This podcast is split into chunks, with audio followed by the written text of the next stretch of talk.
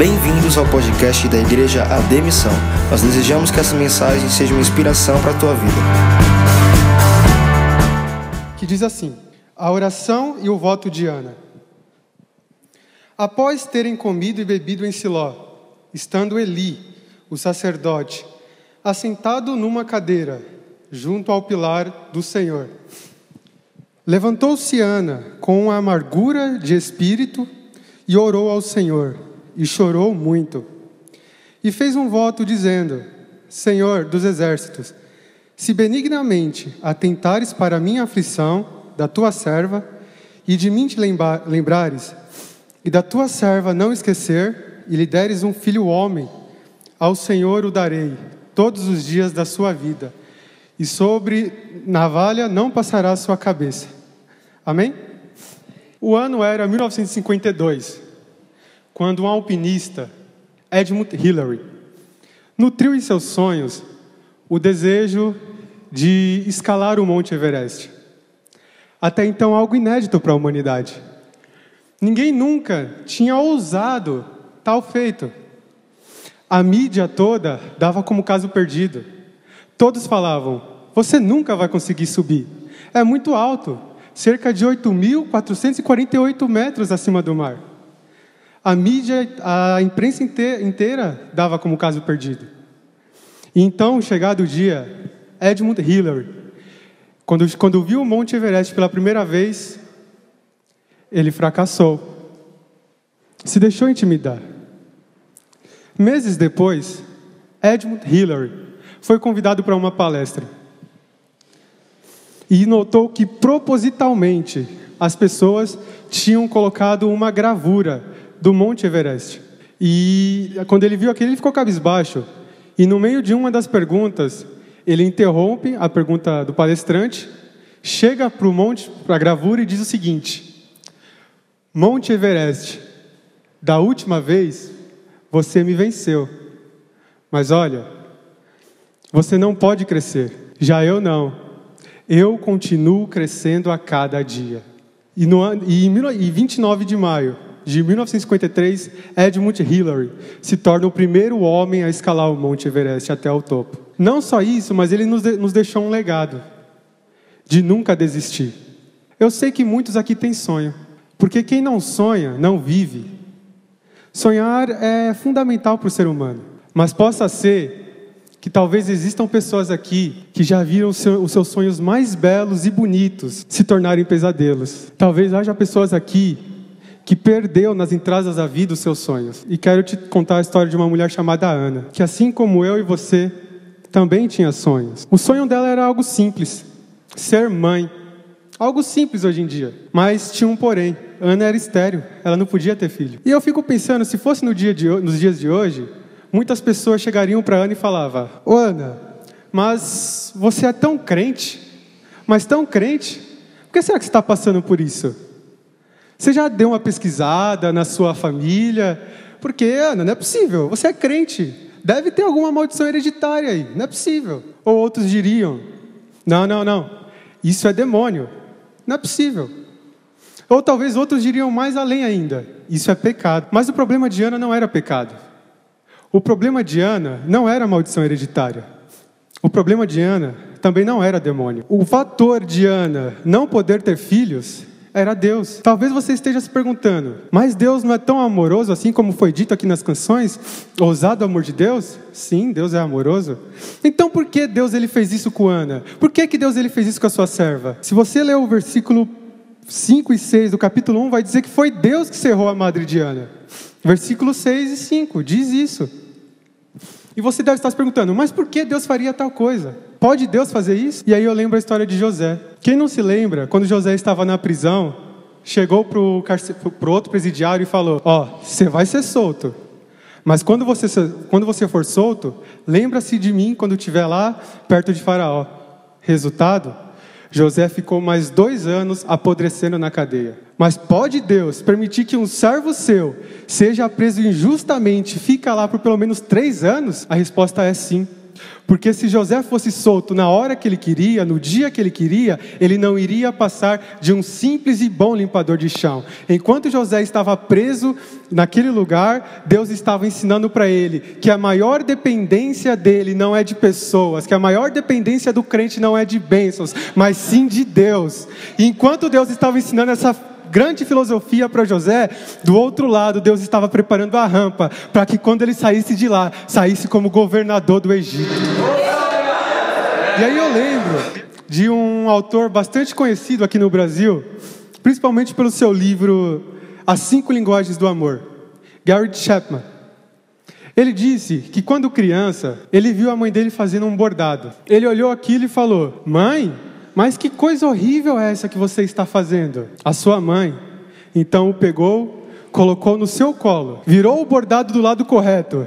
E aí então ele pôde entender a obra-prima que a mãe dele estava fazendo. Um dia, nosso Pai Celestial, seja nessa vida ou na outra, irá nos pegar colocar no seu colo, colocará a nossa vida do lado direito, e aí sim nós poderemos entender que todas aquelas coisas que aconteceram na nossa vida, sejam boas ou ruins, contribuíram para o nosso próprio bem. Entenderemos que Deus, até mesmo nas mais caladas da noite, sempre esteve trabalhando ao nosso favor e não contra nós. Entenderemos um dia que Deus ele sempre foi nosso amigo e não tirano, não carrasco, porque o maior propósito de Deus não é te dar bem bênçãos. O maior propósito de Deus é fazer com que você entenda que a sua maior dádiva, que o seu maior, que a sua maior vitória não é em coisas, mas em Cristo. A sua vida tem que estar centralizada em Cristo, e não em vitórias. Mas é claro, quando se sonha, quando uma pessoa sonha, se levantam ao seu redor destruidores de sonhos. Se levantaram ao redor de, de, de Ana destruidores de sonhos. Três, Penina, sua rival. Eucana, seu marido, e Eli, o sacerdote. Sempre quando se sonha, levantam pessoas querendo destruir o seu sonho.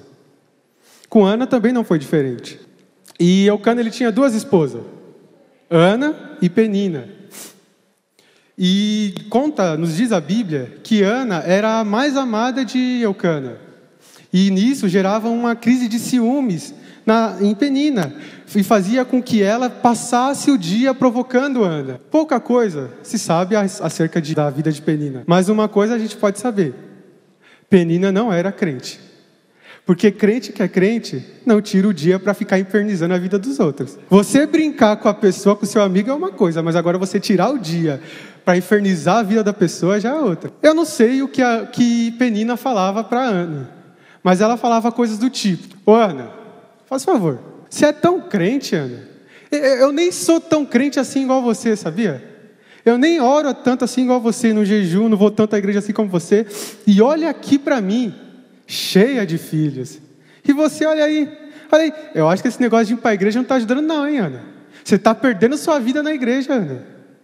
Olha aí para você e olha para mim. Vocês já viram pessoas assim?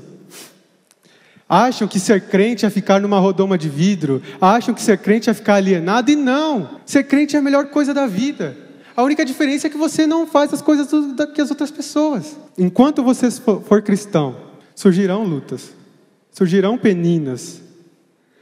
Jesus nunca Nunca prometeu ausências de lutas, não. O que ele prometeu foi estar conosco todos os dias da nossa vida até a consumação dos séculos. Foi isso que Jesus prometeu. Por isso, quando vier pessoas zombando da sua fé, quando vier pessoas, quando vier peninas na sua vida querendo destruir os seus sonhos, dizendo, provocando coisas do tipo: ih, olha lá o ateu, tem saúde, você não.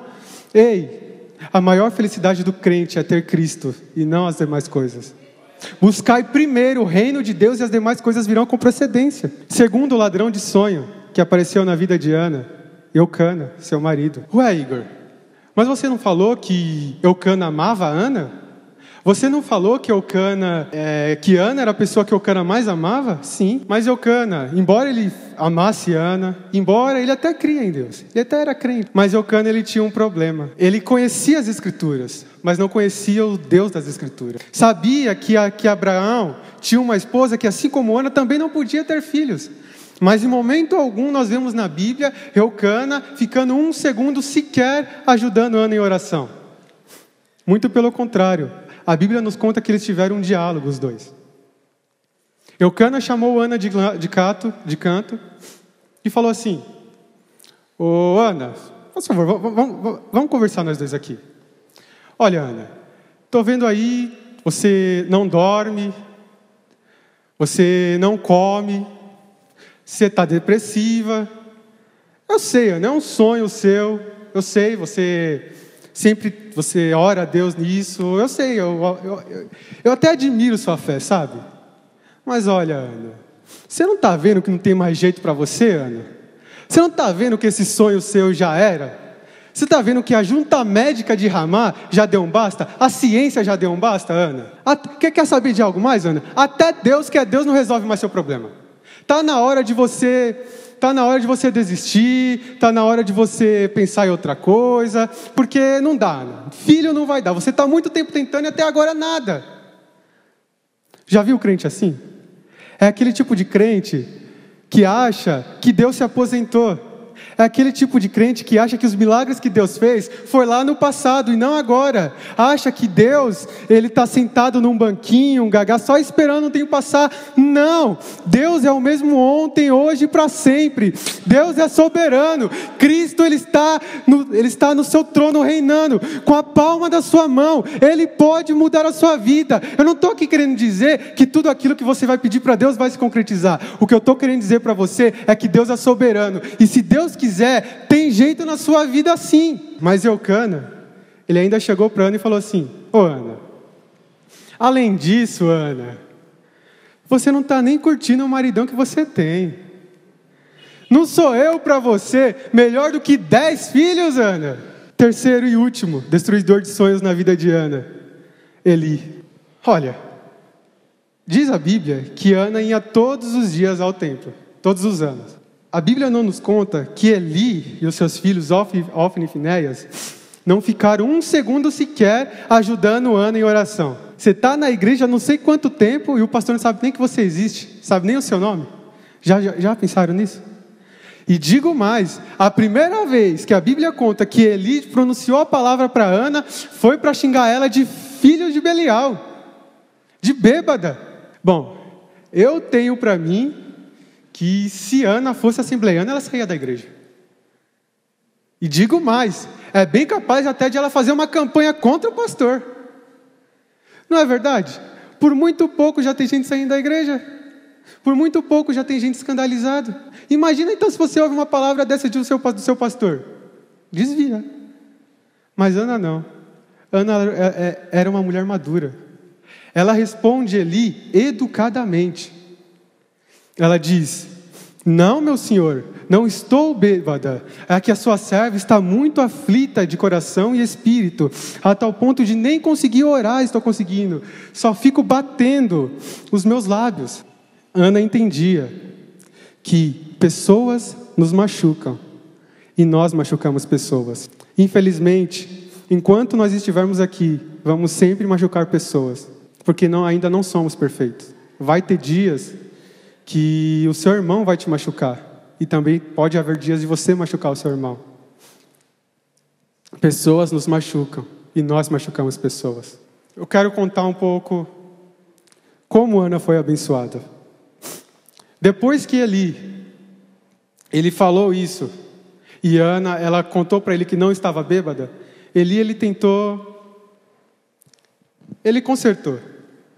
Ele falou para Ana: amém, minha serva. Então vá em paz, porque você vai engravidar.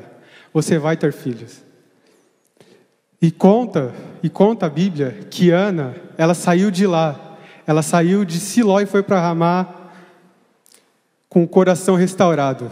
Aquela tristeza, a partir do momento que ela tomou posse da profecia de Eli, ela saiu com o coração renovado. E aí Deus me ensina outra coisa, que antes de ele te abençoar, Antes de Ele nos abençoar, nos dar a bênção, Ele primeiro quer mudar a gente. Antes de Deus usar Paulo, Ele primeiro teve um encontro com Paulo. Antes de Deus quiser mudar você para mudar o mundo, Ele primeiro tem que mudar você. Antes de Deus dar a benção para Ana, Ele primeiro mudou o coração dela. E ela não ficou mais triste. Quero contar duas histórias. A primeira história é de um famoso e piedoso metodista, pastor Norman Vincent Peale. Ele diz que quando foi para ele escrever o primeiro livro, O Poder Positivo do Pensamento, ele diz que ele bateu em todas as editoras que ele viu pela frente. E como ele era um autor desconhecido, nenhuma editora quis investir no trabalho dele. A desculpa era sempre a mesma. Olha, é, o trabalho é até bom, mas a nossa filosofia no momento é diferente. É, o nosso pensamento é diferente. Deixa seu contato, talvez a gente liga. A gente liga outra vez, mas no momento não. Norman Vincent Peale diz que um dia ele chegou em casa, pegou todos aqueles rascunhos dos livros, pegou a lixeira e jogou. Olhou para a mulher dele e falou assim: Aqui eu enterro os meus sonhos. Nessa lixeira eu coloco uma lápide nos meus sonhos. A esposa dele, mais crente e mais otimista, como devia a regra são as mulheres, no dia seguinte pegou aqueles rascunhos e foi batendo nas portas de todas as cidades, as editoras das cidades. Resultado, uma acreditou, uma decidiu investir. E até hoje, o livro dele já vendeu cerca de 40 milhões de exemplares em todo o mundo. Por isso, não desistam dos seus sonhos. Confie em Deus. Lute até o fim pelos seus sonhos. E eu quero contar a história de um autor, Og Mandin. Og Mandin conta que com 35 anos ele se viu na sarjeta. Com 35 anos, ele estava desempregado, falido, divorciado e se entregando nas bebidas, querendo se suicidar. Dez anos depois, ele dá a volta por cima. E no seu livro autobiográfico, Og Mandin ele, ele nos dá uma dica. Ele diz: Você quer começar o seu dia bem? Quer começar o seu dia bem mesmo? Então, primeiro, você pega o jornal da sua preferência. Só que tem um porém.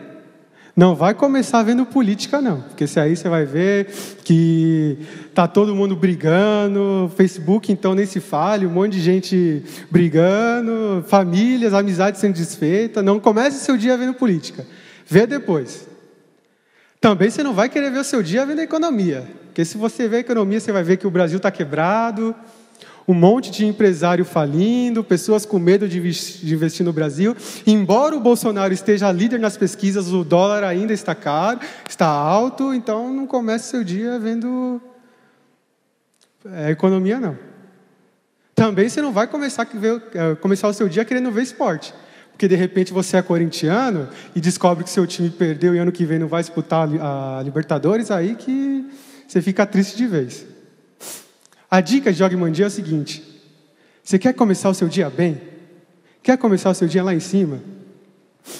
Você vai na página do obituário, a lista das pessoas que já morreram, e você lê todos os nomes lá, todos os nomes. Porque quando você terminar de ler, você vai descobrir algo fantástico: que o seu nome não está lá. E que talvez todas aquelas pessoas que estão lá, aqueles nomes daquelas pessoas que estão lá, dariam tudo para estar no seu lugar, dariam tudo para recomeçar o dia novamente. Mas não dá porque a Bíblia é clara em dizer: ao homem está ordenado morrer uma só vez, depois disso vem o juízo. E eu termino agora dizendo uma passagem bíblica: confie os seus planos e entregue nos caminhos de Deus e eles darão certo.